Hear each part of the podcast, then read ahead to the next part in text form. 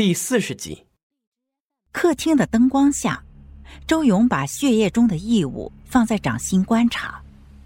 这个东西大概只有头发毛囊那么大，是不规则的乳白色硬物。周勇继续在血泊中摸索，陆陆续续找到了数十颗大小不一的不规则乳白色硬物。他第一个反应就是，这些硬物是人类的骨骼。周勇连忙掏出手机，他拨通了幺幺零报警电话，无助的环顾四周。突然，他愣住了。就在周勇刚才的忙碌中，地上已经遍布红色的血足印，墙壁上还有自己的血手印。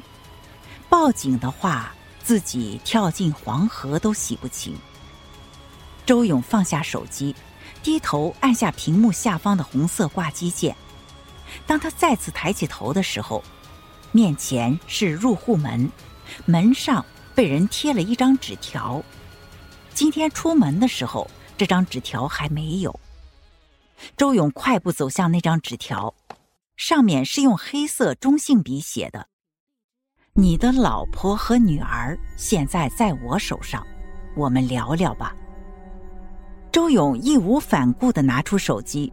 找到一串电话号码，拨了过去。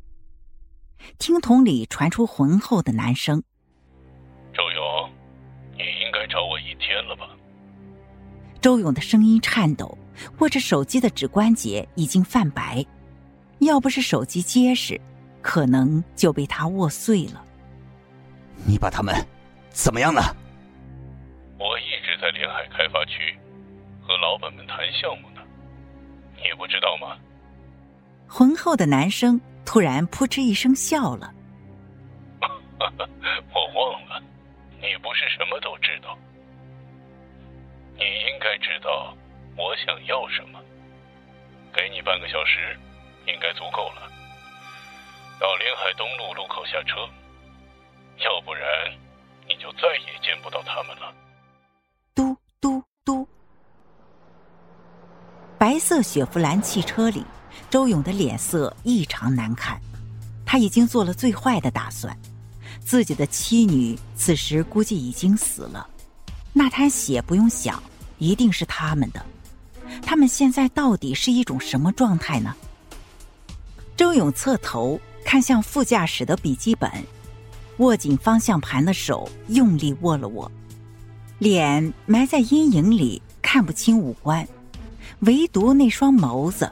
熠熠生辉，月黑风高杀人夜，火树银花不夜天。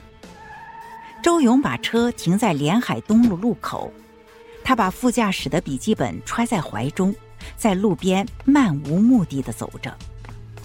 周勇身后有个身穿黑衣的男人正缓步走来，他的手中有一个白色的布口袋，双手举起。布口袋套在了周勇的头上，而在他面前，赫然出现了另外一名黑衣男人，他的手中握着一根三棱形的铁棍，用力敲击在周勇的面部。一击命中，周勇的身体微微抽搐了一下，想要挣脱背后的男人。面前袭击他的男人丝毫不给周勇机会，接着就是一记重击。他的身体不再挣扎。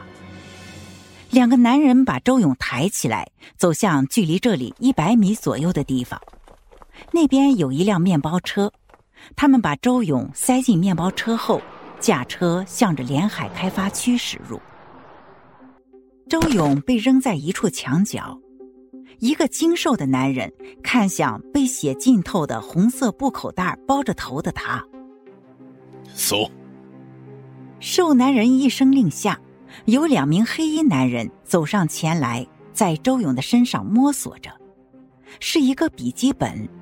一名黑衣男人走到瘦男人的身边，把笔记本递上。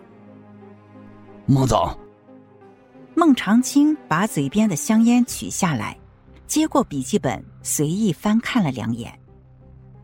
周勇，你记这么多，又有什么用？还不是到头来变成一堆灰烬。一名黑衣男人递上来一个铁盆，手里还有一瓶汽油。孟长青把笔记本丢进铁盆中，黑衣男人把汽油淋在笔记本上。孟长青依依不舍地把香烟最后一口吸完，烟头丢进了铁盆中，火立刻窜起来。孟长青蹲下来，把口袋拽下来。一张血肉模糊的脸出现在孟长青的面前，他摇头看向把周勇带来的两名黑衣人。你们想干嘛？打成这样，孟总，我们就不能打的再重点儿？孟长青说完，抓了一把地上的土撒在周勇的脸上。周勇迷迷糊糊的醒了，发现自己脸上有灼烧感，双手还被人别在身后。他费力的想睁开双眼看清面前的景物。可是怎么也看不真切，视线一片模糊。一个浑厚的男声钻进了周勇的耳朵里：“你醒了。”周勇抬头看向面前身形精瘦的男人，由于双眼被血污侵占，他看不清孟长青得意憎恶的表情。周勇只觉得自己的嘴巴很沉重。双唇已经痛得无法张开，只能发出呜呜声。孟长青的手往后扬了扬，有一个同样看不清脸的男人拎着两个塑料袋丢到周勇的脚边。孟长青蹲下来与周勇平视，周勇依旧看不清孟长青的表情，只是觉得自己的双脚被什么东西撞了一下。周勇。你现在已经不是什么刑侦队队长了，平平淡淡过日子不好吗？何必处处和我作对？孟长青笑了一下，拿起地上的塑料袋哼，这就是你跟我作对的下场。塑料袋里装着圆咕隆咚的东西，透过乳白色的塑料袋可以看清，里面是被黑色毛茸茸的丝绒包裹起来的球体。孟长青打开其中的一个塑料袋，缓缓举起，用那个球体挡住了自己的脸。他慢条斯理地说：“你认识他吗？”周勇瞪大了双眼，心如刀绞，泪腺开始不受控制的分泌眼泪。他依旧叫不出声，只能控制不住的摇头哀嚎，眼泪把视线冲得清晰。眼前是一颗满面血污的头颅，由几缕头发缓缓的垂下，露出面目狰狞的面孔。王真，王真的瞳孔已经失去了色泽，可以看出来，在死之前他是多么的惊恐，嘴巴微张。表情痛苦。看来你认识他，哼，这是你老婆的头。孟长青把那颗头颅抬起来，身后走过来一个看不清脸的男人，把头颅连同塑料袋一并拿走。他继续如法炮制，打开另外一个塑料袋。你认识他吗？周勇双眼通红。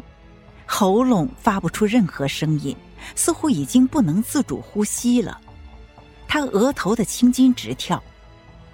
周娜刚过完十八岁生日没多久，早上还是活蹦乱跳的，现在已经身首异处。他扭曲的表情比起王真更加狰狞，更加的惶恐，微睁的眼睛写满了不甘。不知道周勇哪里来的力气，抬腿照着孟长青的肚子猛踹了一脚，孟长青一屁股坐在地上，那颗球体被他下意识的抱在怀里，随即他咒骂起来，反手一扔，头颅摔在地上，发出和漏气的篮球落地差不多的声音，颈部的断口摔出了一滩血污。本集已结束。谢谢您的收听，下集更精彩。